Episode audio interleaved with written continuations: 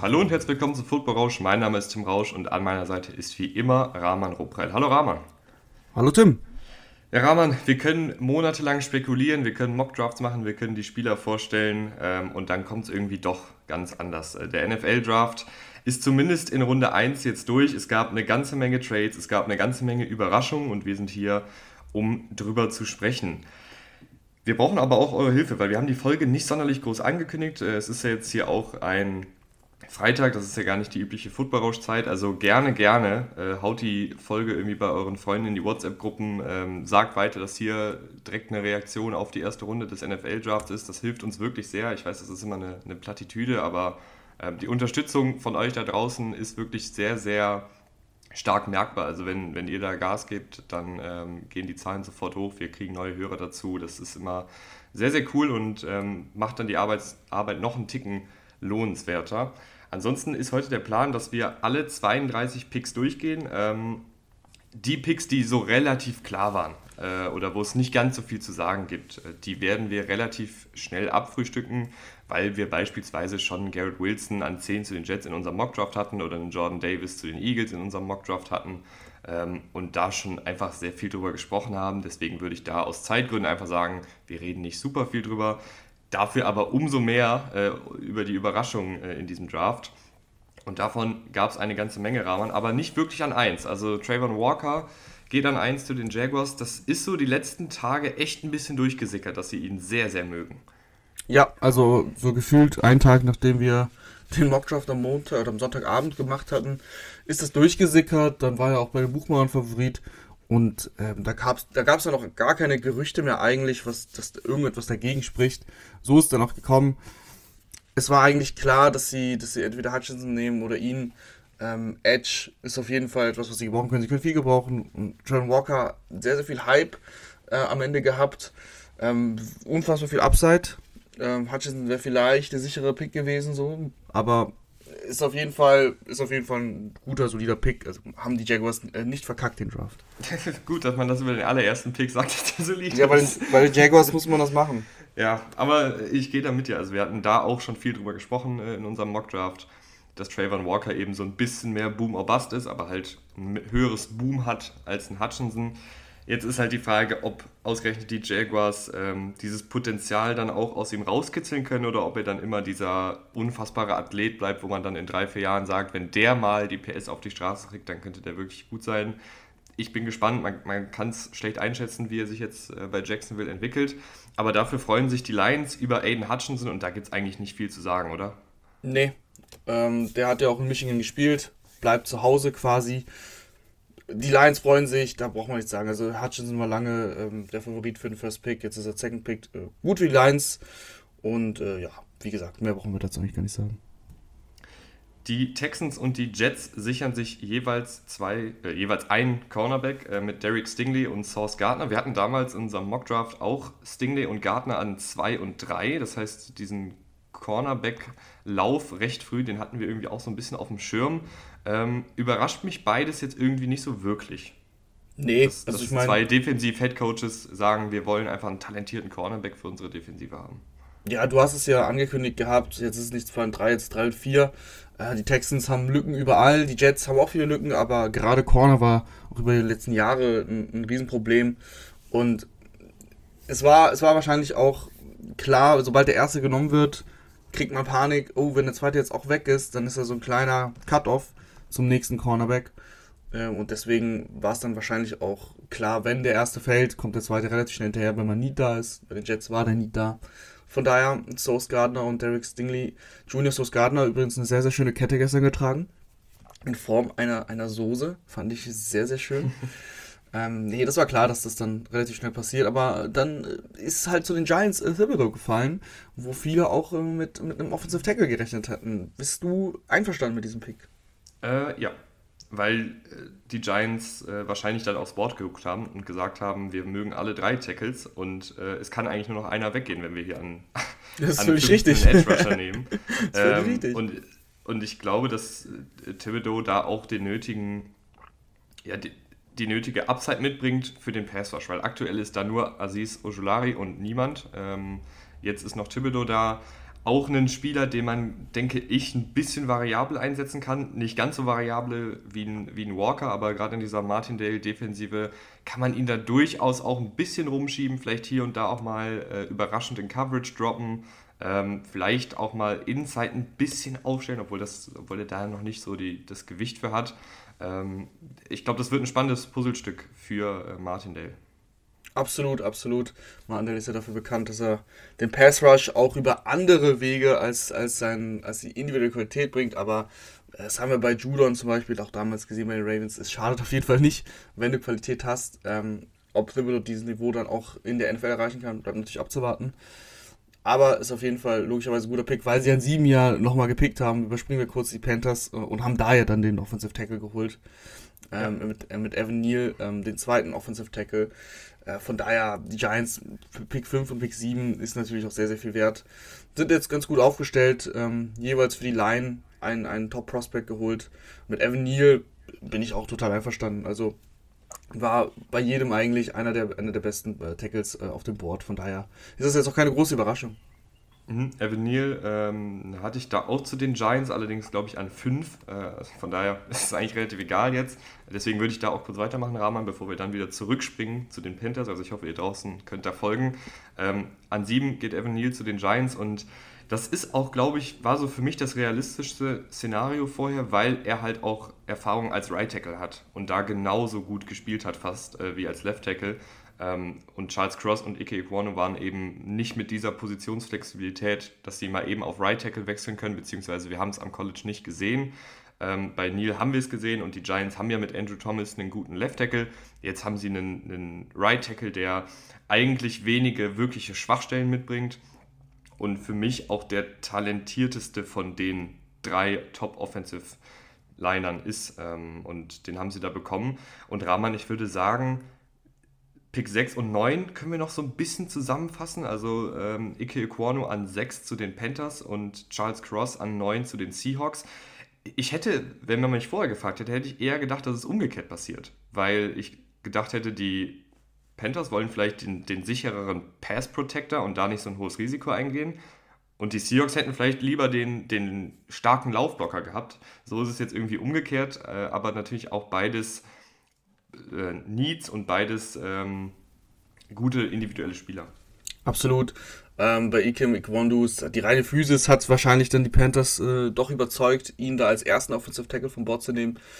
Ich hatte ja ähm, die Angst, dass sie Panik haben und, und einen Quarterback nehmen, haben sie zum Glück gemacht. Das ist ähm, der richtige Call, glaube ich, da den ersten Offensive Tackle zu nehmen. Und dann hatten sie ihn eben ganz oben.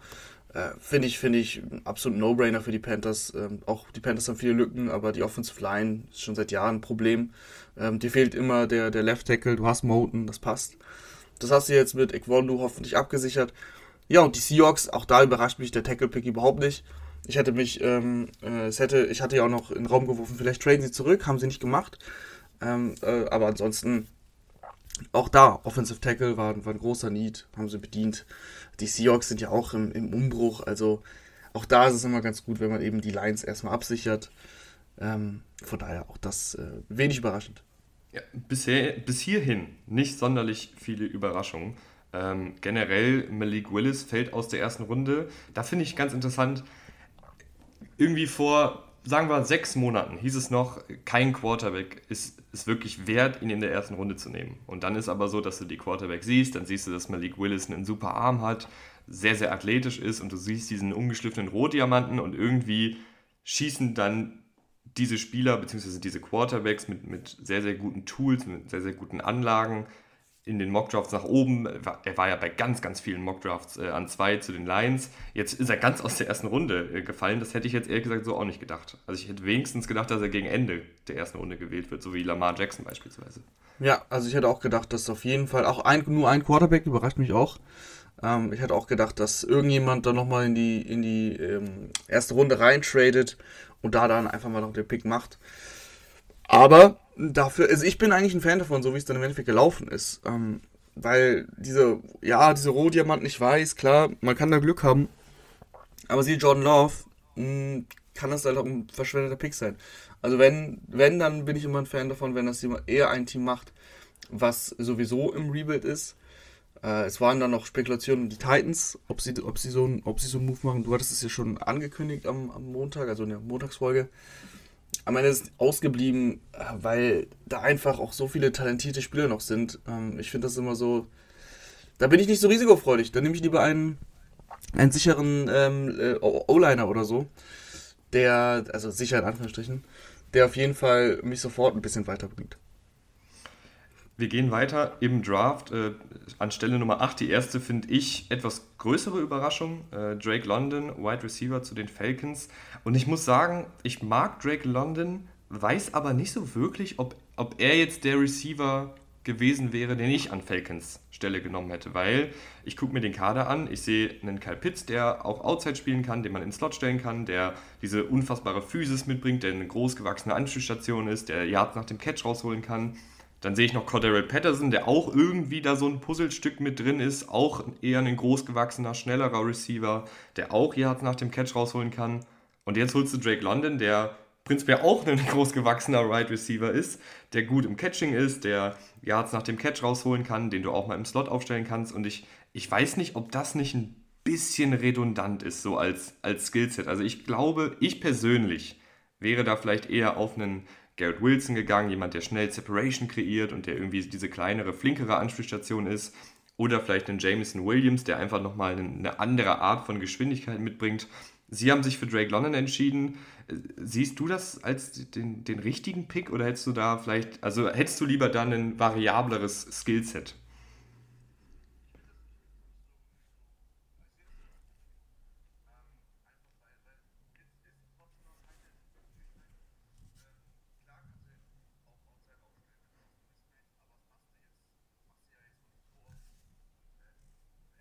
Receiver nie, deswegen, also dass die, dass die Wide Receiver Gruppe, dass du da Wide Receiver nehmen musst, ist eh klar. Ähm, ich bin, ich mag das eigentlich, wenn du da mehrere großgewachsene Spieler hast. Patterson, das ist jetzt niemand, auf den du für die Zukunft zählst, deswegen, der fällt für mich da ganz raus aus der Geschichte und eben spielt ja auch Running Back im Endeffekt. Äh, ich, ich bin da ein Fan, also wenn du da auch noch einen zweiten großgewachsenen Spieler hast, ähm, ist ja jetzt nicht so, dass er, dass er nur gerade auslaufen kann und einen Contested Catch fängt. Also Drake London kann auch Routen laufen, so ist nicht. Von daher mag ich den Pick an sich.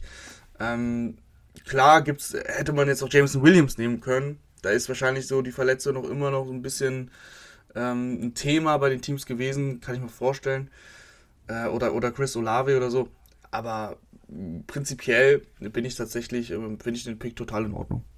Mhm. Und dann äh, hat der Lauf begonnen, der wilde Lauf auf die Wide Receiver. Ähm, an 10, 11 und 12 ist ein Wide Receiver gegangen, dann nochmal an 16 und an 18.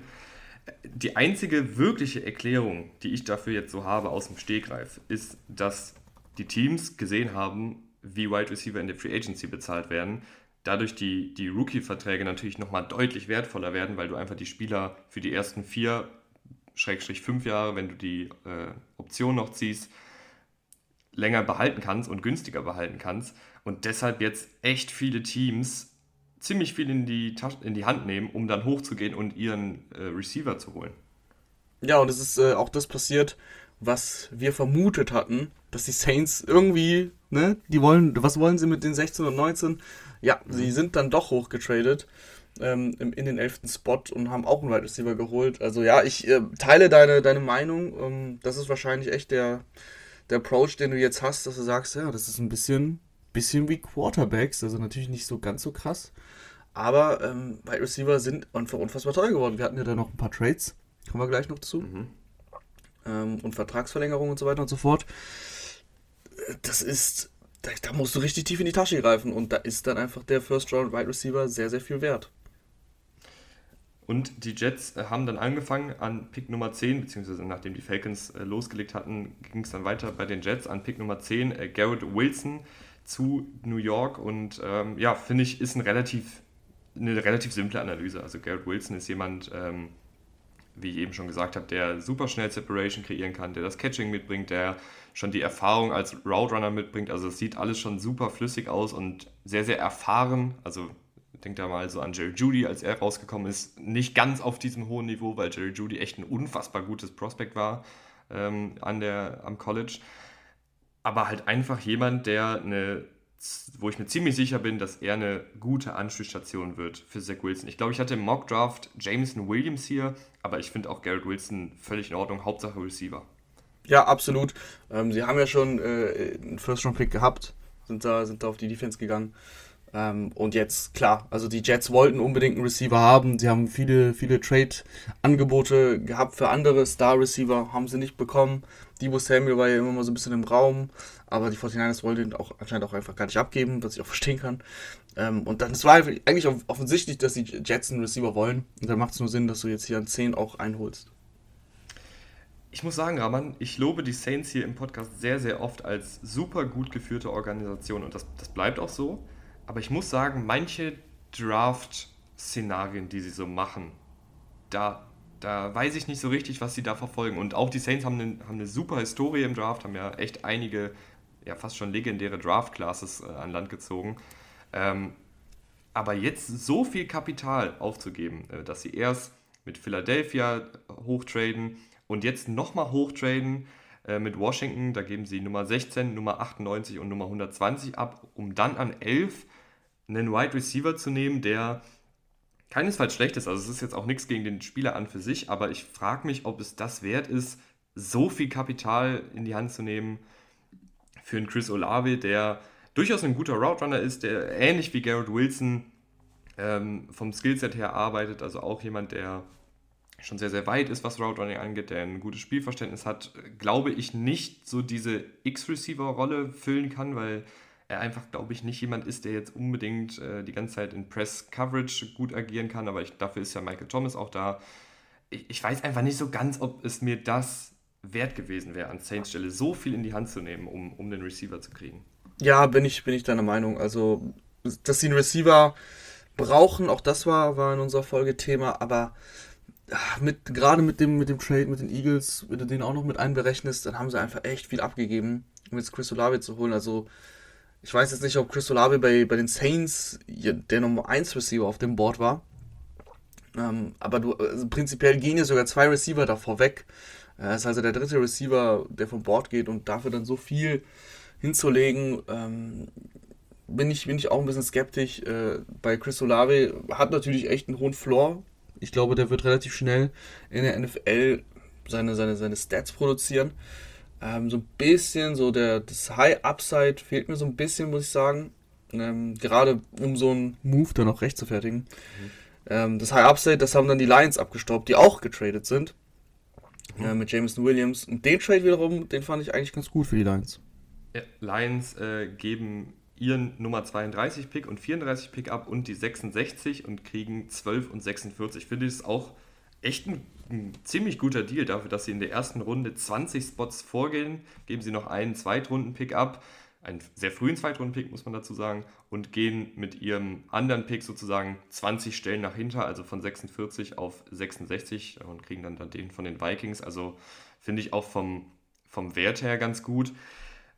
Und Jameson Williams ist vielleicht sogar ähm, ja, ein Pick mit gewisser Weitsicht. Also äh, ist vielleicht jetzt denkt man sich, an Tag 1 braucht man den jetzt so unbedingt. Man hat DJ Chark, der auch so diese Speedster-Rolle mitbringt, der auch eine großgewachsene Anspielstation ist, obwohl Jameson Williams jetzt auch nicht riesig ist, aber ihr wisst, was ich meine. Ähm, und die Lions wollen ja, glaube ich, tendenziell auch eher den Ball laufen und sowas. Aber ich glaube, dass sie da vielleicht schauen, okay, Jared Goff wird nicht die Antwort sein. Vielleicht ziehen sie nochmal League Willis in Runde 2. Ähm, vielleicht wollen sie aber auch einfach sich schon mal so ein bisschen ausrichten für den nächsten Draft dann, wo dann echt auch einige, Stand heute, sehr, sehr gute Quarterbacks zu haben sind. Und dann hast du einen Jameson Williams schon im Kader, der dann auch hoffentlich ganz fit ist und der dann einfach eine super vertikale Anspielstation sein kann.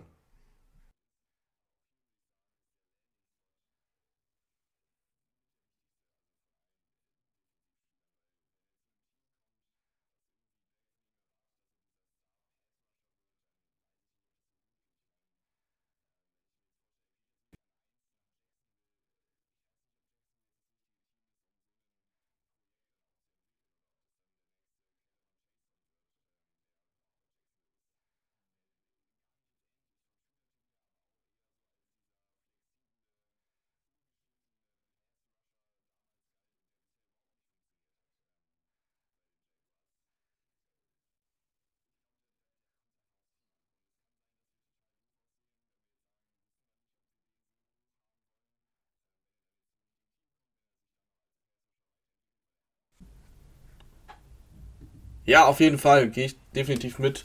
Und dann gehen wir zu den Philadelphia Eagles, die nämlich hochgetradet sind, auf 13 von 15. Ähm, mit den Texans um zwei Spots geklettert. Haben sie nicht jetzt mega viel abgegeben, ein paar Late-Round-Picks, ähm, dass sie das eben machen können, weil sie gerne vor die Ravens wollten. Beide mit einem Defensive Tackle-Need. Und Eagles äh, haben sich wohl äh, in Jordan Davis verliebt und den deswegen dann auch genommen. Ähm, geht natürlich in eine vollgepackte Defensive Line, aber ist halt auch ein perspektivischer Pick. Ähm, die Defensive Line der Eagles, hatten wir auch schon besprochen, ist nicht mehr die jüngste. Fletcher Cox äh, ist, noch, ist noch da. Javon Hargrave äh, wird wahrscheinlich 2023 das Team auch verlassen, äh, weil er halt eben Free Agent wird. Und von daher ein perspektivischer Pick, äh, der sehr, sehr viel Upset hat und der eigentlich in eine super Situation reinkommt, weil er wirklich von gestandenen Spielern richtig, richtig lernen kann. Gefällt mir wirklich gut. Ähm, für die Ravens äh, schade, weil sie hätten wahrscheinlich auch gern gehabt, aber äh, für die Eagles sehr, sehr gut gelaufen. Ja, gehe ich mit. Ähm, Davis war ja auch in unserem Mockdraft äh, zu den Eagles ein beliebter Pick und ähm, macht diese Defensive Line einfach nochmal gefährlicher. Also diese ohnehin schon sehr, sehr gute Defensive Line ähm, wird nochmal besser, kriegt auch nochmal ein neues Skillset dazu, weil diesen reinen reinen Nose-Tackle-Laufverteidiger hatten sie so noch nicht im Kader. Fletcher Cox und Hargrave sind gute Defensive Tackles, haben aber eher ihre Stärken im Pass Rush. Jetzt kannst du Davis äh, als Nose Tackle, Schrägstrich Defensive Tackle aufstellen und dann Fletcher Cox oder Hargrave vielleicht nur beim, beim dritten Down äh, aufs Feld bringen, da so ein bisschen mehr noch durchrotieren, dass die alle immer frisch sind und dann gut auf Quarterback-Jagd gehen können. Und John Davis ist auch einfach ein geiler Footballspieler, muss man auch mal dazu sagen. Ja, der, der Combine, der war schon sehr, sehr krass. Ja, aber Rahman, äh, die Ravens äh, schätzen sich, glaube ich, trotzdem glücklich, äh, weil sie Kyle Hamilton bekommen. Und ich bin nicht der allergrößte Kyle Hamilton-Fan gewesen. Jetzt, wo er bei den Ravens ist, bin ich mir aber trotzdem relativ sicher, dass der einfach ein guter Footballspieler wird in Baltimore. Ja, absolut. Das, das passt wie die Faust aufs Auge. Ähm, Hamilton und, und die Ravens, das ist einfach, Defensive Backs sind da sehr geschätzt in Baltimore und da kannst du auch nicht zu viele von haben. Hast jetzt äh, drei richtig, richtig gute Safeties an Bord. Max Williams und Chuck Clark äh, waren ja schon da, also war jetzt nicht der Riesen-Need da, aber die Ravens äh, sind da sehr kreativ, was das Defensive Backfield angeht. Ich glaube, da kann auch irgendeiner mal Nickel Corner spielen. Ähm, oder wie auch immer, du wirst es hinkriegen, auch häufiger mit drei Safeties zu spielen. Und äh, von daher werden, wird Kyle Hamilton eine gute Rolle bekommen in Baltimore. Auch nicht zu viel Druck am Anfang, weil eben äh, Max Williams und Chuck Clark da sind. Ich glaube, du kannst Kyle Hamilton gut rumschieben, ähm, auch kreativ werden. Ähm, und das werden, die, das werden die Ravens machen und das wird, glaube ich, echt gut funktioniert. Für Hamilton ist es eine gute Rolle, in die er da reinkommt. Ja, ich glaube, gerade bei, bei Passing Downs, bei klaren Passing Downs werden die Ravens ein richtig unangenehmer Gegner mit diesem variablen Blitzscheme, mit den ganzen Rotationen, die sie jetzt äh, mit den Cornerbacks und Safeties und Kyle Hamilton äh, einbauen können. Also ich glaube, das wird, das wird richtig eklig für gegnerische Offensiven. Aber die Ravens waren ja noch nicht fertig. Äh, die haben eine ganze Menge Trades auch durchgezogen. Sie haben Hollywood Brown abgegeben und einen Drittrunden-Pick, haben dafür einen Erstrunden-Pick von den Cardinals bekommen, den Pick Nummer 23. Diesen Pick dann an Buffalo getradet dafür nochmal einen Viertrunden-Pick geholt und dann zwei Picks später Tyler Linderbaum geholt. Da können wir aber später drüber reden. Ähm, erstmal äh, Hollywood Brown, schon ein bisschen überraschend, aber dann ist durchgesickert, dass das wohl irgendwie schon länger äh, ein Thema war. Ja, also überraschend, es war überhaupt nicht in den Medien, aber das spricht auch für Baltimore. Ähm, eine ruhige, ruhige Situation dort, äh, da sickert nicht viel durch. An sich ist es gar nicht so überraschend. Ähm, Hollywood hat immer wieder gut gespielt, hat aber auch Probleme in Baltimore. Und warum es nicht überraschend ist, ist die ganze Wide Receiver-Situation, die wir eben hier schon angesprochen haben. Äh, auch bei Brown wäre irgendwann aufgekommen, wie sieht es eigentlich mit einem neuen Vertrag aus und ich will bitte 20 Millionen plus haben. Und ob er das wert ist, ich, ich sage nein. Ähm, deswegen, gerade in dem Ravens-System ist er das nicht wert, einfach, muss man auch sagen. Dafür ist er nicht gut genug. Also, wenn du jetzt eine passlastige Offense hast, dann sehe ich eine Welt, wo Marquis Brown dieses Geld wert ist. Aber den Ravens ist er, ist er das einfach nicht. Da war er auch nicht konstant genug. Mhm. Ähm, und deswegen wäre das aufgekommen mit dem, mit dem Vertrag. Und da, so umgehst du das. So hattest du jetzt drei Jahre lang einen ähm, Receiver, einen First-Round-Receiver, der in seinem Rookie-Deal war. Und jetzt hast du ihn weggeschifft und hast eigentlich genau das wiederbekommen, was du hatte, äh, wofür, was du ab, abgegeben hattest. Das war nämlich Pick 26 oder 24, irgendwie sowas. Jetzt hast du im Endeffekt 25 bekommen. Dadurch, dass du nochmal diesen Trade mit den Bills gemacht hast, ist auch dieser äh, Viertrunden-Pick, du hast ja einen Viertrunden-Pick dafür bekommen ähm, und einen Drittrunden-Pick hast du ja nach Arizona geschickt. für, für auch mit, mit Brown zusätzlich. Das heißt, der fällt jetzt auch nicht mehr ins Gewicht, weil das ist halt quasi dann der Viertrunden-Pick. Das sind im Endeffekt, ich habe die Spots nicht vor Augen, aber wahrscheinlich so 20 Spots, die sie dann weiter hinten picken. Also nicht 100, sondern 120. Ähm, ja, nicht der Rede wert, wie ich finde. Und von daher, am Ende des Tages ist es ein First-Round-Pick, den du zurückbekommst für Marquise Brown. Und äh, ich finde das ein super Value für, für die Ravens. Also, dass du nochmal einen First-Round-Pick, klar, Late First-Round, aber trotzdem, dass du den zurückbekommst, ähm, super, super gelaufen. Ja, und aus Cardinals Sicht äh, hast du jetzt, finde ich, ein sehr, sehr spannendes Receiving-Quartett. Äh, du hast AJ Green und Hopkins äh, so als Outside-Receiver. Hopkins kann natürlich noch ein bisschen mehr machen, den kannst du auch in Slot stellen und der ist natürlich noch ein besserer Receiver als Green. Dann hast du Rondale Moore für diese ganzen Slot-Sachen, für die Endarounds, für die Jet-Sweeps, äh, für Laufspiel, falls du ihn da einbinden willst. Und dann hast du Marquise Brown, der wirklich auch mal eine Geschwindigkeit mitbringt, die so im Kader noch nicht vorhanden war. Ja, ja. Ähm, und defensiven Vertikal strecken kann. Also finde ich ein sehr, sehr guter Fit. Es ist eine ganze Menge, die sie halt abgeben, vor allen Dingen, wenn man sich anguckt, sie müssen ihn wahrscheinlich dann auch früher oder später bezahlen und sind dann jetzt so ein bisschen, das haben wir jetzt in den letzten Jahren schon immer gesehen, wenn, wenn Teams sich diese Spieler ertradet haben, auch irgendwo dann im Zugzwang, ihm dann den Deal zu geben, weil du willst ja nicht jetzt äh, so viel Draftkapital abgeben und ihn dann irgendwie nächstes Jahr oder übernächstes Jahr ziehen lassen, wenn er dann einen neuen Deal will. Da ja, genau. dann halt ein bisschen im Zugzwang. Die Houston Texans Rahman an 15, bisschen überraschend, äh, Kenyon Green haben sie sich da dann geholt. Ähm, muss ich sagen, ich finde Zion Johnson nochmal deutlich besser als Kenyon Green, aber O-Liner schaden nie. Die Texans können eh in alle Richtungen gehen. Ich weiß nicht, ob jetzt Kenyon Green unbedingt der beste Player available gewesen ist, äh, aber durchaus ja, ein, ein guter Guard, der viel Power mitbringt. Müssen wir, glaube ich, nicht mega viel drüber reden, oder? Nee, ein bisschen gereached, äh, sehe ich auch so. Zion Johnson oder sein Johnson äh, hätte ich da auch lieber gesehen. Ähm, ich bin Interior Offensive Line so hoch immer ein bisschen, bisschen skeptisch. Ähm, dann ist es nicht mal der beste Interior Offensive Liner, zumindest auf den Boards der meisten. Ähm, für die Texans offensichtlich schon. Ja, hätte man mehr daraus machen können, aber es, ist, es sind die Texans, die haben noch viel, viel, viel Arbeit vor sich. Washington geht tatsächlich mit Receiver, war ja ein sehr beliebter Mock äh, bei ganz vielen, auch bei uns. Äh, sie haben sich jetzt für Jahan Dotson entschieden, auch sehr, sehr früh, äh, war in den meisten Mock-Drafts eher so äh, Ende Runde 1, Anfang Runde 2. Ein super dynamischer Slot-Receiver, ähm, der ziemlich schnell Separation kreieren kann, aber wahrscheinlich ein bisschen einfach durch seine Statur und seine Spielweise limitiert ist. Aber durchaus äh, ein Skillset, was ja, ich würde sagen, eigentlich sich so ein bisschen ähnelt mit einem Curtis Samuel, aber bei Curtis Samuel sind halt die Verletzungssorgen immer ziemlich groß, deswegen finde ich es okay, dass sie hier dann mit Jahan Dotson gehen, ähm, der einfach dann wahrscheinlich eine flinke Anspielstation sein kann und auch einfach mal ein bisschen ähm, Ablenkung dafür gibt, dass dann Terry McLaurin sich vielleicht ein bisschen freier bewegen kann. Ja, also ich sehe Curtis Samuel ehrlich gesagt nicht mehr so richtig als Part des Teams an, weil der einfach nie fit ist. Ähm, da war immer irgendwas. Von daher muss, war der Need ganz, ganz klar und ich finde, dann ist es auch ein echt ein guter Fit. Auch hier, hast du schon ganz richtig gesagt, ist ein kleiner Reach. Ähm, aber wenn, wenn, die, wenn die Commanders glauben, dass, dass, dass der Fit eben besser ist als bei anderen Receivern, du hättest ihn vielleicht dann, was heißt vielleicht, also so wie die Receiver dann im Endeffekt gefallen sind, hättest du ihn wahrscheinlich in der, in der zweiten Runde nicht mehr bekommen. Und ähm, dann haben sie ihn halt ausgewählt, da müssen wir, müssen wir abwarten, aber ich finde, der Fit passt eigentlich. Die Los Angeles Chargers nehmen dann Zion Johnson ähm, und das ist, glaube ich, eine, eine, super, eine super einfache Analyse. Also ich nehme an, dass Zion Johnson auf Right Guard starten wird. Ähm, Matt Pfeiler, der ja so ein bisschen Positionsflexibilität hat, kann dann wahrscheinlich auf Right Tackle rausrücken und auf einmal hast du eine wirklich sehr gestandene, sehr gute Offensive Line und auch indirekt äh, deinen dringendsten Need Right Tackle mit diesem Offensive Guard Pick bedient. Ähm, und ja, ich glaube, da kann man nicht viel falsch machen. Nee, also ich denke mal, dass, dass die Chargers von einem Penning oder, oder weiteren Offensive Tackles nicht mehr so überzeugt waren. Und dann haben sie tatsächlich dann den Qualitätsunterschied gesehen bei seinen Johnson und schieben dann vielleicht lieber Matt Pfeiler auf, auf Right Tackle. Das ist, das ist auf jeden Fall der richtige Schritt, dass du weiterhin ähm, Herbert einfach die Unterstützung gibst. Und O-Line ist einfach äh, bei den Chargers jahrelang Thema gewesen. Letztes Jahr war schon deutlich besser, aber ähm, es ist schade auf jeden Fall nicht, da, da weiter Ressourcen zu investieren.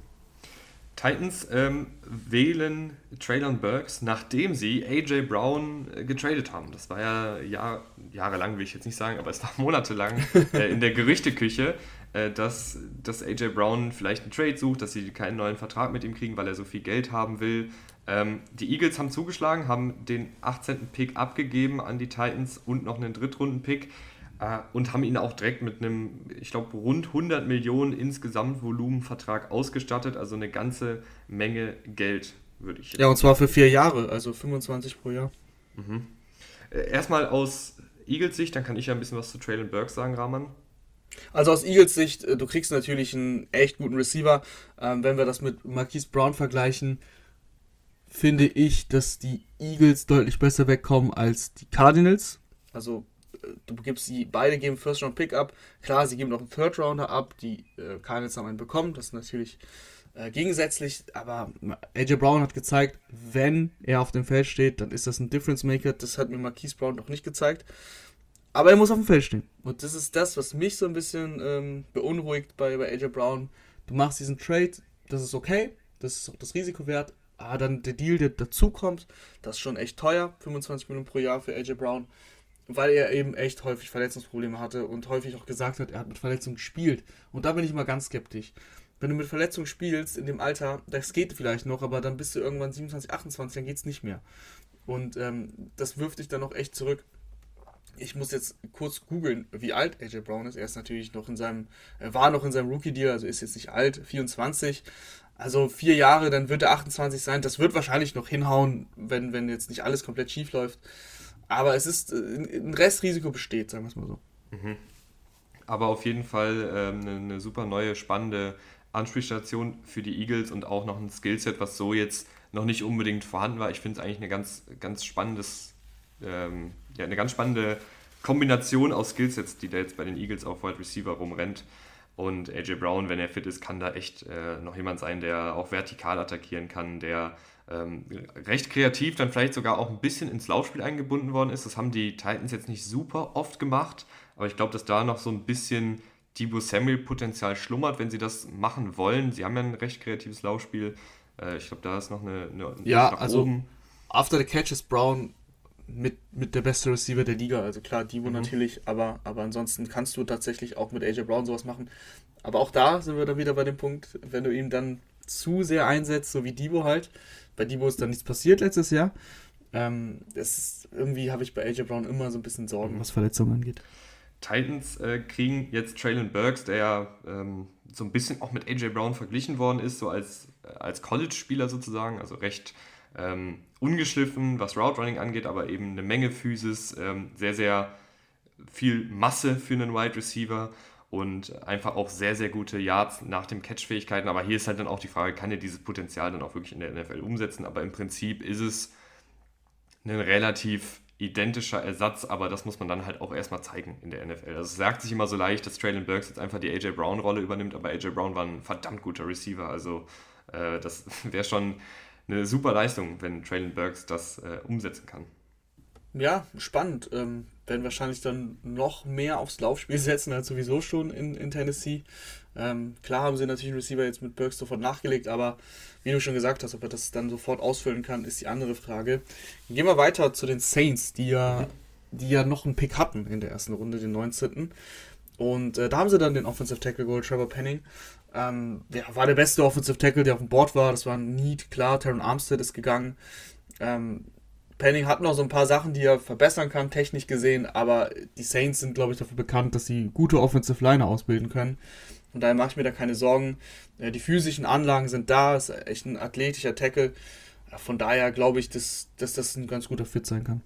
Ja, äh, gibt es nicht viel zu sagen, gehe ich mit. Äh, vielleicht ein bisschen früh, aber wie du halt sagst, die, die Top 3 sind schon weg und ähm, es war ein dringender Need, deswegen kann man da, finde ich, mal ein Auge zudrücken, auch wenn Penning vielleicht aktuell noch eher so ein Top 30 Spieler ist, aber mein Gott, ne, ähm, über was reden wir hier? Wenn er ein guter Tackle wird, ist das am Ende relativ schnurz, wann er gewählt worden ist.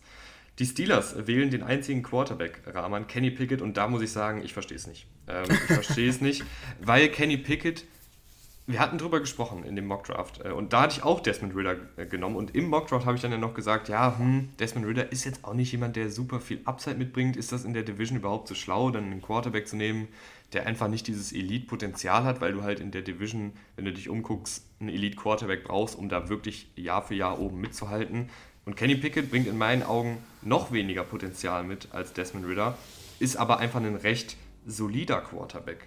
Ähm, aber ich weiß halt einfach nicht, ob er jetzt derjenige ist, der dich die nächsten Jahre da irgendwie zu den großen Erfolgen spielen kann, weil ich einfach nicht so wirklich weiß, ähm, was er noch groß verbessern soll. Also äh, seine große Schwachstelle würde ich jetzt sagen, ist einfach noch, dass er äh, nicht so ein gutes Pocket-Gefühl hat, aber er war auch ein langjähriger Starter, das hat sich nie so wirklich entwickelt. Keine Ahnung, ob das jetzt in der NFL weggeht. Ähm, ansonsten hat er halt einfach gewisse physische Limitierungen, die nicht weggehen. Deswegen, ich weiß es nicht, Rahman, was jetzt da groß noch passieren soll. Ja, ich glaube, die Steelers gehen einfach an die Sache so ran, dass sie denken, sie wollen einen Quarterback, der schnellstmöglich ready ist. Das ist Pickett. Und ähm, der halt die, die Spiele nicht verliert. Und sie glauben, dass es Pickett sein kann. Sie glauben, dass Malik Williams wahrscheinlich noch hm, Zeit braucht, was ja auch so ist. Und ähm, ich bin da auch skeptisch, ganz, ganz ehrlich, aber ich glaube einfach, dass die, die, die Steelers die Spiele mit, mit sehr guter Defense gewinnen wollen. Sie haben die letzten Jahre gezeigt, wenn der Quarterback ja nicht komplett wild ist, dann haben sie da Möglichkeiten. Das war mit Big Ben ja eh, haben sie ja mit einem Quarterback gespielt, mit einem halben Arm. Ähm, das war einfach schwierig, da die Steelers einzuschätzen das ist so, so kann ich es mir erklären für, für, für die Steelers. Das ist natürlich auch der Hometown, Hometown Kid, wie man so schön sagt, ne? Mhm. Hat da äh, auch im College gespielt. Und ähm, aber ansonsten, ja, ein Fan bin ich auch nicht. Es war klar, dass er irgendwann, irgendwann fällt. Ich hätte auch jetzt in die zweite Runde gedacht und gerade weil äh, Ritter auch noch da gewesen wäre, den ich auch besser für besser befinde, ähm, der quasi ähnliche Qualitäten mitbringt, aber wie du es eigentlich schon gesagt hast, eigentlich noch ein bisschen mehr mehr mir gezeigt hat, dass ich gesagt hätte, okay, den würde ich vielleicht ähm, bevorzugen vor, vor Pickett. Aber im Endeffekt, ja, es ist die Steelers. Ähm, ich gehe nicht immer mit mit den Draftentscheidungen. Ähm, schauen wir mal, wie es läuft. Die Kansas City Chiefs traden hoch, ganz klassisch mit den Patriots. Auch das haben wir im Mockdraft gesagt, dass die Patriots wahrscheinlich zurücktraden in typischer. Und die Chiefs hochtraden. Ähm, mhm. Ich habe sogar an 21 gesagt, damit sie vor die Packers kommen und Wide Receiver nehmen. Gut, die Receiver waren dann, die meisten waren dann ja schon weg und das ja. haben sie dann noch nicht gemacht. Aber ähm, New England bekommt zusätzlich zu dem Erstrundenpick der Chiefs an 29 noch einen Drittrundenpick und einen Viertrundenpick. Dafür, dass sie acht Spots nach hinten gehen. Und die Kansas City Chiefs, ich kann das schon mal vorwegnehmen, äh, die beiden Erstrunden-Picks, finde ich, sind der absolute Hammer. Ähm, klar, es ist jetzt kein Wide right Receiver dabei. Ich fand aber auch nicht, dass das jetzt der allergrößte Need war. Klar, brauchst du da wahrscheinlich in Runde 2 vielleicht nochmal jemanden. Ähm, es sind noch ein paar dabei, die ich ganz spannend finde. Beispielsweise einen Kevin Austin fände ich bei den Chiefs richtig, richtig cool. Ähm, aber du hast jetzt einfach, und ich glaube, wir können das eigentlich so als, als Duo machen, Rahman, nehmen wir Pick 30 mit rein. Mhm. Ähm, du hast jetzt Trent McDuffie geholt, den ich super, super gut finde, ähm, der ein variabler Cornerback ist, der äh, wahrscheinlich äh, Tag 1 im Slot starten kann, der aber auch mal auf Safety rotieren kann, der auch mal Outside spielen kann.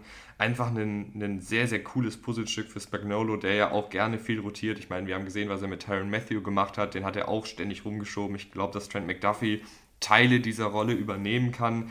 Und der ist einfach ein sehr cooler Footballspieler. Also auch so dieser ähnlich wie Tyron Matthew, und es sind nicht die gleichen Spieler, also Vergleiche, da kann man schwierig ziehen, aber so von der Mentalität her, ähm, dass sie hart tackeln, dass sie größer spielen, als sie eigentlich sind, also diese typischen Mentalitätsmonster, das bringt Trent McDuffie einfach alles mit. Ähm, und ich, ich, ich mag den Pick total. Gleiches gilt für George Kalafdis, der auch ähm, ja, einfach ein, ein richtig bulliger Edge-Rusher ist, der eine unfassbare Power hat, äh, der einen sehr, sehr guten ersten Schritt hat, also da sehr, sehr gut äh, aus seinem Antritt rauskommt. Edge Rusher war ein dringender Need äh, für die Chiefs, finde ich. Ähm, und jetzt haben sie da einfach nochmal jemanden, der, der, eine Menge Power mitbringt, ähm, der auch mal Inside äh, rushen kann, wahrscheinlich bei, bei dritten Downs. Dann kannst du Chris Jones und Kalaftis da durch die Mitte rushen lassen. Äh, ich mag die beiden Picks total von den Chiefs. Also das, in meinen Augen haben sie da sehr, sehr viel richtig gemacht. Ja, absolut. Und ich finde es auch, es ist ein guter Weg, auf jeden Fall, wenn du schon den Receiver nicht nimmst, dass du da ähm, auf die Defense gehst mit Cornerback und mit Edge die Division, die ist äh, extrem gut geworden in dieser Offseason. Du hast sehr, sehr viele gute Quarter, äh, Quarterbacks dazu bekommen. Beziehungsweise hast du auch einfach ähm, gute Quarterbacks in dieser Division, ist ja nur einer dazugekommen mit Wilson. Äh, und da hilft es auf jeden Fall, wenn du da Cornerback und Edge sofort bedienst. Drittrunden-Pick und Viertrunden-Pick abgegeben für die 8 Spots. Finde ich gar nicht mal so billig, ehrlich gesagt, aber sie haben auf jeden Fall dann den, die richtigen Spieler gewählt. Von daher, dass, ähm, dass sie an 30 dann noch äh, Kalafdis bekommen, ist auch ein bisschen gefallen, wie ich finde. Äh, super, super gelaufen im Endeffekt für die Chiefs. Stichwort richtige Spieler ausgewählt, weiß ich nicht, ob das bei den Packers zutrifft. Und ich weiß nicht, ob sie das machen, weil sie es lustig finden. Äh, aber ich Ich glaube glaub schon. Ich weiß nicht. Also es kann sein, dass Quay Walker ein guter Linebacker wird. Er hat durchaus gute Anlagen, er ist ein sehr, sehr guter Tackler, ähm, er bringt so die Basics schon mit, er ist in der Laufverteidigung sehr gut, hat auch die Geschwindigkeit, um so ein bisschen von Seitenlinie zu Seitenlinie zu agieren, hat in der Georgia-Defensive allerdings nicht sonderlich viel Coverage gemacht. Also prinzipiell erinnert er in vielerlei Hinsicht sogar an Devondre Campbell, den die Packers jetzt einen 50-Millionen-Vertrag gegeben haben. Und ich frage mich einfach, warum sie jetzt so unbedingt Quay Walker als ersten Linebacker in diesem Draft nehmen wollten, weil irgendwie das Skillset ist recht redundant mit Campbell, obwohl wir nicht genau wissen, ob Walker auch so diese Coverage-Instinkte entwickeln kann, wie sie Campbell letzte Saison entwickelt hat.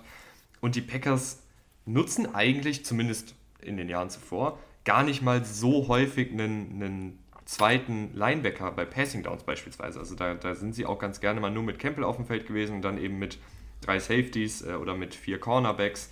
Äh, deswegen weiß ich nicht, was, was jetzt der Pick so richtig perspektivisch bringen soll für die nee. Packers. Also klar kann es sein, dass Walker ein guter Linebacker wird, mhm. aber selbst das ist, haben wir auch viel drüber gesprochen, immer ja auch ein bisschen ein, ein Stechen im Dunkeln, weil du halt einfach Linebacker ist so eine unfassbar komplexe Position und da kann es halt einfach sein, dass, dass du da einen Fehlgriff machst und, und du hast so einen dringenden Need auf Right Receiver, du hättest auch in die Offensive Line investieren können. Ähm, ich, ich verstehe es nicht wirklich. Also einen George Pickens hätte ich hier zum Beispiel genommen und hätte gesagt, super, äh, ist vielleicht ein bisschen früh, ist vielleicht ein bisschen ein Projekt, äh, man weiß nicht genau, wie gut er sich jetzt von den Verletzungen erholt hat und so weiter und so fort, aber er ist irgendwie ein, ein Spieler, der wirklich in Jahr 1 vielleicht schon einen Unterschied machen kann und ich weiß nicht, ob Quay Walker das machen kann. Nee, und dann haben sie ja noch einen Pick gehabt an 28 und auch da sind sie ähm, Richtung Defense gegangen. Obwohl den finde ich schon wieder ganz okay. Also ich möchte jetzt auch nicht die, die Packers zu sehr bashen ja, ähm, der Spieler ist gut und auch an der Stelle 28, was mir ein bisschen Sorgen macht, ist nur das Alter. Der ist halt schon 24. Ähm, das ist halt für einen Rookie echt alt. Mhm. Äh, klar, ist jetzt im, im März 24 geworden und über seinen Rookie-Contract hast du ihn halt billig, bis er dann irgendwie in die Mitzwanziger kommt. Aber ist schon, ist schon echt ähm, schwierig, wenn ich mir einfach so die Needs anschaue. Also sie sind jetzt ganz klar Defense gegangen und ähm, wollen offensichtlich noch, noch mehr die, die Laufverteidigung verstärken, was die beiden Spieler ja tun. Aber dennoch ist es einfach, ich glaube einfach, dass du mit diesen zwei First Round Picks so viel mehr hättest rausholen können mm, und dein Team einfach, äh, was Positional Value angeht, hättest deutlich besser verstärken können. Und dann äh, mit Walker und mit Wyatt zu gehen, finde ich schon fraglich. Die, das ist nichts gegen die Spieler, vor allem Wyatt, der, der echt gut ist, nur da ist das Alter so ein, so eine, so ein Fragezeichen.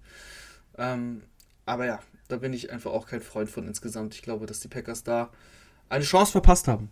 Mhm. Ja, den, den Wyatt-Pick sehe ich tatsächlich nicht ganz so streng. Also hätten sie an, an 22 Pickens genommen und dann an 28 White, wäre ich, glaube ich, echt ziemlich d'accord gewesen. Ähm ja, aber Pickens äh, habe ich jetzt gelesen, irgendwie, da waren ja Off-Field-Issues. Ähm, das habe ich jetzt auch nur so am Rande mitbekommen, deswegen ist er bei vielen Teams äh, vom Board gefallen oder ja, wann halt immer, wo auch immer die Schmerzgrenze ist, dass man sagt, oh, jetzt können wir ihn doch nehmen, egal was er gemacht hat. Ähm, aber ja, deswegen, äh, da müssen wir, bin ich gespannt, wo Pickens da noch hinfällt. Naja, die Packers äh, machen Packers-Sachen, die Packers äh, wählen einfach keine Offensivspieler und vor allem auch keine Receiver für Aaron Rodgers. Ähm, ich, ich, bin gespannt auf das Receiving Corps, ganz ehrlich, äh, für die, also nächstes Jahr bei den Packers und wie Rodgers das lösen will. Ja, ich würde noch ganz, ganz kurz was zu Devonta White, dem Spieler, sagen. Also er bringt dir natürlich mal ein bisschen mehr auch noch Pass Rush durch die Mitte mit. Ähm, das war Kenny Clark oft alleine auf weitem Flure da äh, als, als Interior Pass Rusher. Das kann White werden. Und wenn er das dann umsetzen kann die nächsten Jahre und Defensive Tackles wir sehen ja, dass sie auch noch mit 30, äh, 31 gibt es ja durchaus noch einige gute Defensive Tackles. Also es ist jetzt nicht so wie bei, bei Cornerback oder Wide Receiver, finde ich, dass das sofort so abfällt. Aber klar, das Alter ist, ist hier halt natürlich eine, eine eine Sache, die man nicht einfach unter den Teppich kehren kann. Im Idealfall gibt White der einfach einen sehr, sehr guten Pass-Rushing Defensive Tackle und dann wäre das auch ein guter Pick. Stichwort guter Pick, Rahman die Buffalo Bills nehmen und das war irgendwie gefühlt so ein offenes Geheimnis. Mhm. Äh, Kair Elam, nachdem sie sich ein wenig hochgetradet haben mit den Baltimore Ravens, das hatte ich ja eben schon gesagt. Äh, da haben sie einen Viertrunden-Pick noch abgegeben, um zwei Spots nach oben zu wählen, äh, zu gehen und dann eben einen Corner wegzunehmen. Das war ein ganz klarer Need. Ja, da sind sie vor die Cowboys gesprungen, weil die Cowboys äh, eventuell auch den Cornerback nie bedient hätten. So waren es die Bills. Ähm, ja, die Bills, wir hatten, glaube ich, auch Mockdraft. Äh, hattest du sogar Elam? Ja, ich meine schon. Genau. sicher. Äh, genau, weil einfach, wir haben uns einfach das Death Chart angeguckt und da siehst du halt, die Bills, ähm, die brauchen nicht viel, die Bills sind sehr gut aufgestellt, aber Cornerback ähm, hinter Trey Davis White war ein riesen, riesen Fragezeichen und das haben sie jetzt bedient. Ist die Frage, wie, wie schnell Elam sich da einfinden kann. Ich glaube, das könnte schnell gehen, einfach weil die Defense sonst gut besetzt ist und Elam äh, mit White einen, einen gestandenen äh, Veteran hat, hinter dem er wirklich schnell, schnell heranwachsen kann. Ja, und von daher es, ist, es macht Spaß, wenn man, wenn, man, wenn man ein gutes Team ist im Draft, weil du einfach so gezielt Spieler auswählen kannst ähm, und, und, und nicht vor, einem, vor, einem riesigen, vor einer riesigen Baustelle stehst und gar nicht weißt, wo du anfangen sollst. Deswegen haben die Bills das auch gut gemacht. Die Dallas Cowboys bedienen den wohl offensichtlichsten Need. Äh, right Tackle dürfte Tyler Smith äh, dann jetzt mit Terence Steely um den Starterplatz kämpfen. Braucht noch ein bisschen Feinschliff äh, als Spieler, ist aber ein ziemlich guter Athlet, der ähm, ja, glaube ich, auch das Laufspiel relativ schnell beleben wird, ist aber halt noch jemand, der, wie gesagt, noch nicht ganz so ausgefeilt ist, was das Pass-Protecting angeht. Aber auch hier eine Need, vielleicht ein bisschen früh, aber wenn du da so eine, so eine klaffende Lücke in meinen Augen auf Right Tackle hast, ich weiß, es gibt ein paar Cowboys-Fans da draußen, die Terence Steely irgendwie ganz gut finden. Ich denke, dass es auf jeden Fall der richtige Weg ist, äh, hier noch einen Offensive Liner zu holen. Ja, Smith ähm, zum Beispiel ist erst 21, gerade erst 21 geworden das, das sind halt drei Jahre, ne? Jetzt im Vergleich zu Wyatt zum Beispiel. Also er muss wirklich noch ein bisschen feingeschliffen werden, aber er hat an sich die Zeit dazu. Ähm, ich glaube, das wird jetzt im ersten Jahr noch nicht der mega Impact-Spieler äh, und könnte auch noch echt fraglich sein im ersten Jahr, wo man sagt, uh, was haben die Cowboys da gemacht? Aber das Potenzial ist auf jeden Fall da und wie du gesagt hast, es ist halt auch, auch ein Need gewesen. Gehen wir weiter die zu den Ravens. Die Ravens haben wir doch schon, oder? Nee, haben wir äh, nicht. Nee, Linderbaum haben wir nicht gesprochen. Nicht wirklich. Willst nee, du stimmt. oder soll ich? Ich kann schon. Also äh, Center war ähm, ein Riesen-Need und Tyler Lindenbaum ist der, der ganz klar beste Center im Draft gewesen. Äh, von daher sehr, sehr gutes Value, was sie hier mitnehmen.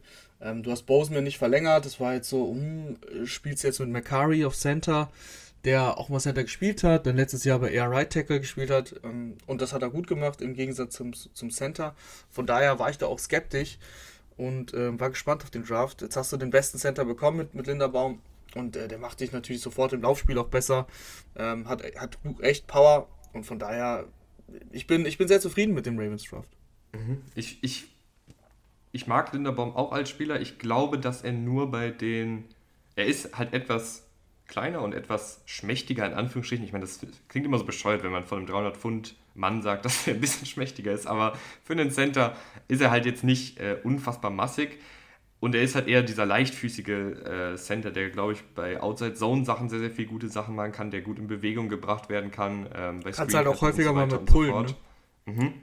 Und das auf jeden Fall. Und ich glaube, dass das Einzige, was vielleicht nicht ganz so seine Stärke ist, aber die Ravens haben ja eh so ein komplexes Laufspiel. Das ist ja nicht nur ein reines Powerlauf, äh, oder ein reines Outside-Zone-Laufspielteam oder ein reines Counter-Pulling-Laufspielteam, sondern die machen ja eigentlich alles. Also, ähm, und das ist dann vielleicht ein Aspekt, dieser, diese Powerläufe, diese absoluten Powerläufe, wo Tyler Linderbaum jetzt nicht unbedingt seine Stärke hat, aber dafür bei den ganzen Outside-Zone-Sachen, bei Sachen, wo er vielleicht als Vorblocker pullen soll, bei den Screen-Pässen, bei Option Plays, wo er vielleicht irgendwie dann äh, in Bewegung kommt. Also da, da, ist er ja sehr gut. Also ich, ich finde auch, das ist ein, ist ein guter Pick vielleicht nicht ein idealer, hundertprozentiger Scheme-Fit, aber ein, ein, talentierter Center, wo man nicht viel mit falsch machen kann. Gleiches gilt, finde ich, auch an 26 wählen die New York Jets äh, Jermaine Johnson, ähm, den einige echt ziemlich früh hatten. Also er hatte irgendwie teilweise sogar irgendwie an vier äh, zu den Jets, also dass die Jets ihn mögen, ist jetzt irgendwie ein relativ offenes Geheimnis gewesen. Die Jets sind auch hochgetradet, um ihn zu holen haben ihren Nummer 35 Pick abgegeben, den 69. und den 163. Pick, haben 26 und, 101 von den Titans zurückbekommen. und dann jetzt eben Jermaine Johnson äh, geholt. Hoffentlich kriegen sie die Jermaine Johnson Combine-Senior Bowl-Variante. Da hat er wirklich eine ganze Menge Moves beim Senior Bowl gezeigt, äh, die er so am College gar nicht so oft gezeigt hat. Ähm, und dann ist er ein sehr athletischer Edge Rusher mit, mit viel Power, mit guten Moves. Ähm, auch jemand, der abseits des Feldes wohl eine ziemlich gute Figur macht. Ähm, ein guter Lockerroom-Guy. Das sind ja immer so Sachen, die man so mal durch die Blume mitbekommt. Ob das alles so stimmt, sei mal dahingestellt, aber man liest es zumindest. zumindest und äh, ein Edge Rusher tut den Jets auf jeden Fall gut. Ja, definitiv. Die Jets haben jetzt echt, ähm, also die Jets auch sehr guten Draft gehabt. Richtig aufgestockt in der Defense. Ähm, Johnson kommt jetzt noch dazu und äh, die Defensive Line mit Carl, Lawson, Quinn Williams und äh, John Franklin Myers, ähm, ja, da ist sehr, sehr viel Potenzial und die kann echt was hergeben. Äh, Carl Lawson hat sich ja letztes Jahr dann früh verletzt. Bin ich gespannt, wie der zurückkommt. Aber die Jets ähm, eben dann auch noch mit, mit Gardner, den sie noch dazugeholt haben.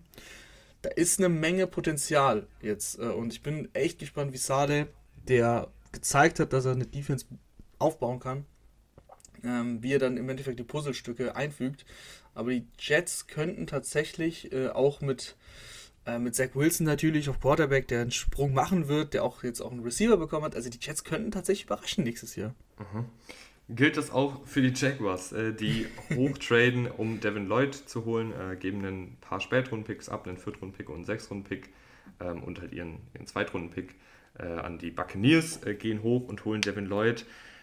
Hier muss ich ähnlich, ehrlich gesagt, wie bei den Packers sagen, obwohl Devin Lloyd ein ganz unterschiedliches Skillset hat äh, zu dem, was Foyesade Olukun hat. Ähm, es ist schon wieder eine Menge Ressourcen für die Linebacker-Position, die an für sich halt eine sehr, sehr hohe Floprate hat und die vor allen Dingen super schwankend ist, so von Jahr zu Jahr. Also klar, es gibt so eine Riege an Top-Linebackern, aber es ist sehr, sehr schwierig, als Linebacker über Jahre konstant und auf sehr hohem Niveau zu spielen. Jetzt hast du Devin Lloyd und Elokun ähm, mit viel Kapital geholt. Nicht, dass Devin Lloyd ein schlechter Spieler ist, gar, gar keine Frage. Er ist ein sehr, sehr spielintelligenter Mittel-Linebacker und Olukon ist ja eher ein Outside-Linebacker. Ähm, aber es sind trotzdem eine Menge Ressourcen, finde ich. Mhm. Ja, auch hier ähm, teile ich deine Meinung. Ich sehe, ich mag Devin Lloyd gerne. Ist echt ein cooler Spieler, der viele, viele Stärken hat. Es ist, ist nicht nur der klare Laufstopper, ähm, sondern kann, kann einiges in dieser Defense bewirken. Ist auch, glaube ich, jemand, der schnell zum Leader aufsteigen wird in dieser Defense. Äh, aber ja, also du gibst natürlich schon, schon ein bisschen was ab. Der Viertrunden-Pick ähm, ich sage mal so, der Sechstrunden-Pick wird jetzt vielleicht nicht so krass ins Gewicht. Das ist ein Viertrunden-Pick, den sie im Endeffekt dann noch dazu abgeben. Äh, dass du, klar, der Second Rounder sowieso, das ist eh klar. Ähm, ist, ist, ist schon einiges, aber ich tue mich ein bisschen schwer. Also die, Jaguars könnten halt, könnten eigentlich jeden Pick gebrauchen, weil sie einfach so viele Lücken haben und, und die mit jungen Spielern auffüllen könnten. Aber wenn Leute jetzt der, der, der, der Leading Linebacker da wird und dir jährlich die über 100 Tackles abspult, um, dann, ist es, dann ist es schon in Ordnung, finde ich. Mhm. Die Patriots, äh, weil White haben wir ja schon besprochen, die Patriots machen Patriots-Sachen und wählen einen äh, Offensive Liner aus einer niedrigeren College Division, Cool Strange, ähm, den, glaube ich, so ziemlich niemand in der ersten Runde hatte, außer Bill Belichick. Ja, äh, nen, nen die Wortwitze dazu sind natürlich auch toll. Ja, das ist schon ein bisschen ein stranger Pick, du sagst es. ähm, aber die, also Cool Strange ist ein unfassbarer athletischer Guard-Center. Also ähm, was genau er dann bei den, bei den Patriots spielen wird, ist noch unklar, aber ich nehme mal an, er wird Guard spielen, weil sie haben ja David Andrews auf Center, aber vielleicht äh, beerbt er dann David Andrews in zwei, drei Jahren. Ähm, ist natürlich irgendwie ein Pick, den so keiner auf dem Zettel hatte. Ist ein super athletischer Guard. Also wenn man sich da diesen ARS-Score anguckt, ist er, glaube ich, der siebtathletischste O-Liner oder Schrägstrich Interior Offensive Liner der Combine-Geschichte. Ähm, ja, ist halt ein Belichick-Pick, ne? Ich weiß nicht, was ja. man da immer groß Ich habe hab Cole Strange auch wirklich nicht auf dem Schirm gehabt, deswegen kann ich jetzt auch nicht so viel dazu sagen. Äh, außer, dass ich es sehr lustig fand, ähm, ist ein Video aufgetaucht von den, von den Rams, ähm, wie sie live den Pick mitbekommen haben und äh, Sean McVay sitzt da neben Les Need und beide lachen herzlich und McVay sagt, ja, da war ja eine ziemliche Zeitverschwendung, dass wir den, ähm, dass wir den quasi gescoutet haben für unseren 100. Pick. er ist schon weg ja. an 29. Also das zeigt aber auch, äh, wie quasi dann eben die Rams ihn bewertet haben. Sie haben jetzt nicht geglaubt, dass, dass der so schnell weg ist. Mhm. Aber es ist, es ist ein Belichick-Pick und ich glaube, man kann hier auch also man kann bei Belichick Draftpicks so die, über die letzten Jahre durchaus mal kritisch sein. Aber ich habe halt immer Angst, wenn man kritisch ist bei Belichick, dass dann Cold Strange jetzt ein All-Pro wird. Weißt du, das ist halt immer so ja, du, Risiko. Es ist, äh, das ist sowieso bei, bei einem Draft immer so, ähm, jeder, hat, jeder hat sein Draftboard, ähm, die Teams, also das ist, es entwickelt sich immer auch eine Eigendynamik bei diesen ganzen Mock-Draft-Geschichten. Also ich glaube, es gibt wenige Leute, die sich, ähm, also die Mock-Drafts machen, und da schließe ich uns ja komplett ein, die sich nicht beeinflussen lassen von anderen Mock-Drafts. Und äh, die Teams äh, lassen sich nicht ähm, beeinflussen von anderen Mock-Drafts. Also die haben da schon ihr ganz eigenes Board. Äh, und von daher irgendwann entwickelt sich eine, eine gewisse Eigendynamik. Und ähm, dann, dann, dann, dann fallen auch mal solche Spieler, solche Spieler runter. Und es gibt eigentlich jedes Jahr im Draft einen Spieler mindestens, wo man gesagt hat, boah, den hatte ich jetzt gar nicht auf dem Schirm. Boah, das hätte ich überhaupt nicht gedacht. Und äh, dieses Jahr ist Cold Strange. Und mal sehen, mal sehen, ob er, ob er uns Lügen strafen kann. Pick 30 haben wir schon besprochen. George Kalafdis, Pick 31, einer meiner absoluten Lieblingsspieler in diesem Draft. Dexton Hill geht zu den Bengals.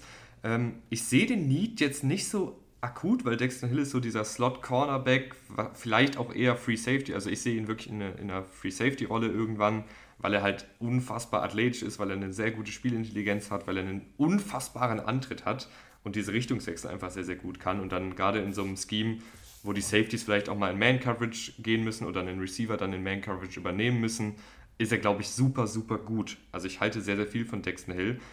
Aber die Bengals haben Mike Hilton im Slot, äh, sie haben Jesse Bates und Vaughn Bell auf Safety. Äh, ist vielleicht sogar ein Zeichen, dass Jesse Bates nicht in den langfristigen Plänen ist. Soweit ich weiß, spielt er jetzt bald wieder unter dem Franchise-Tag, wenn ich mich ja. nicht irre. Ja, ich glaube, es ähm, ist einfach nur eine Absicherung. Also ja. Jesse Bates spielt unter dem Franchise-Tag, Jesse Bates will bezahlt werden. Und ich glaube, die, die Bengals sichern sich in dem Sinne ab, dass sie sagen, jo, wenn Dexton Hill jetzt im, im, ersten Jahr direkt einschlägt, dann brauchen wir dich nicht bezahlen. Wenn er, wenn er jetzt nicht einschlägt und wenn er noch Probleme hat, dann vielleicht schon, mal schauen. Aber es ist einfach eine kleine Absicherung. Die Bengals haben auch wenige Lücken im Kader an sich. Äh, O-Line wäre jetzt hier theoretisch auch noch möglich gewesen. Ähm, aber da sind auch einige, einige davor gegangen, äh, also O-Liner sodass du vielleicht dann einfach Best Player Available genommen hast und da ist Dexton Hill schon oben dabei. Die Vikings mit dem letzten Pick, den sie ja von den Lions bekommen haben für den Williams Trade, äh, gehen mit Louis Sean. Auch hier würde ich sagen, perspektivischer Pick, dass du eben ähm, früher oder später einfach einen neuen Safety brauchst. Also weil Harrison Smith wird nicht jünger. Ähm, ich weiß gar nicht genau, wer gerade der andere Safety ist. Ich glaube, sie haben mit Cam Bynum planen sie da wahrscheinlich. Also es ist ein äh, letztesjähriger Cornerback, den sie zum Safety umgeschult haben. Vielleicht kann Louis Sean sogar da am Anfang starten. Aber auch hier, glaube ich, perspektivisch einfach jemand, der ähm, ja, Harrison Smith beerben soll, äh, der auch eine, eine sehr variable Rolle einnehmen kann. Ob das in Jahr 1 schon passiert, weiß ich nicht. Ähm, mich wundert tatsächlich eher, dass hier kein Team nochmal hochgegangen ist für einen Quarterback, gerade wegen der Option für ein fünftes Vertragsjahr. Zeigt vielleicht auch, dass, dass die Quarterbacks echt nicht so hoch gehandelt werden bei den NFL-Teams. Ähm, aber Louis Sean, guter Spieler, perspektivischer Spieler, würde ich sagen. Ja, also es ist so, dass sie mit keinem Bein einen Plan ähm, für die Safety-Rolle beziehungsweise geplant haben. Deswegen haben sie wahrscheinlich auch Louis C. nochmal geholt. Ähm, wird wahrscheinlich dann sich im Training Camp battlen mit Beinem um den ähm, Starterposten neben Harrison Smith, ähm, äh, ja, äh, wie sagt man, äh, zu übernehmen. Ähm, die, die Vikings haben, haben echt Schwächen in der, in, im Defensive Backfield. Ich hätte mir auch hier Cornerback äh, gewünscht bzw. gesehen. Aber wenn, wenn, wenn Scene der, der Best Player Available auf deinem Board war und eben du hast auch diese offene Safety-Stelle, dann, dann geht das schon in Ordnung. Es ist, es ist der 32. Pick im Draft. Ich, ich würde eher noch ganz kurz bei den Vikings ähm, also mehr in Frage stellen, diesen Trade an, an, an, an 12. Position. Da hast du, glaube ich, da hast du noch den 46. Pick bekommen. Ähm, und, und noch ein 60er, glaube ich, irgendwo in, den, in der 60er-Riege. Aber die sind um 20 Spots nach hinten gegangen und dafür war mir das ein bisschen zu wenig, ehrlich gesagt. Ähm, da hättest du an 12 der zum Beispiel Kyle Hamilton haben können. Dann haben sie den wahrscheinlich nicht so hoch auf dem Board gehabt. Ne? Also schon, schon fraglich. Oder McDuffie, der natürlich auch noch da war, äh, als Corner. Ich weiß nicht, was ich so von diesem Trade halten soll. Und das, das ist so eher mein, meine, meine Schwierigkeit mit den Vikings. Mhm. Ja, würde ich mitgehen, dass das echt ein bisschen wenig war ähm, für den 12. Pick. Zeigt aber vielleicht auch, dass die NFL-Teams ähm, eben sehen, dass es nicht so dieses Elite-Talent gibt, sondern halt mhm. halt eher ein bisschen breiter und deshalb vielleicht der Wert nicht mehr ganz so hoch ist für einen sehr frühen Draft-Pick. Ja. Keine Ahnung. Ähm, ihr könnt uns aber gerne, wie immer, auch eure Meinung dazu sagen. Ich weiß, äh, wir haben jetzt hier auch ein paar Picks durchaus kritisch beäugt, aber ich glaube, das ist ja auch etwas, was uns so ausmacht, dass wir eben nicht alles toll und mega cool finden, was alle 32 NFL-Teams machen. Wir werden in drei Jahren vielleicht die Folge hören und liegen bei manchen Spielern total falsch, bei manchen Spielern aber auch richtig. Ähm, aber schreibt uns einfach gerne, was, was ihr von eurem Pick haltet, beziehungsweise von dem Pick eures Teams. Schreibt uns gerne, was ihr von den Analysen haltet. Äh, vielleicht haben wir auch irgendwo was übersehen. Ähm, also, wie gesagt, schreibt uns da gerne auf Social Media, teilt die Folge sehr gerne. Und ich würde sagen, wir hören uns dann die Tage wahrscheinlich ähm, für einen kompletten Draft-Recap, also dass wir einfach nochmal den kompletten Draft uns anschauen. Ähm, da können wir nicht logischerweise alle Picks durchgehen von allen sieben Runden, aber so ein allgemeines Bild, wenn jetzt die Packers beispielsweise noch sich zwei Receiver holen, sieht der Draft, finde ich, auch schon wieder ein bisschen besser aus. Ähm, und ja, dann würde ich sagen, Rahman, äh, wir sehen uns die Tage. So ist es. Danke fürs Zuhören und macht es gut. Ciao.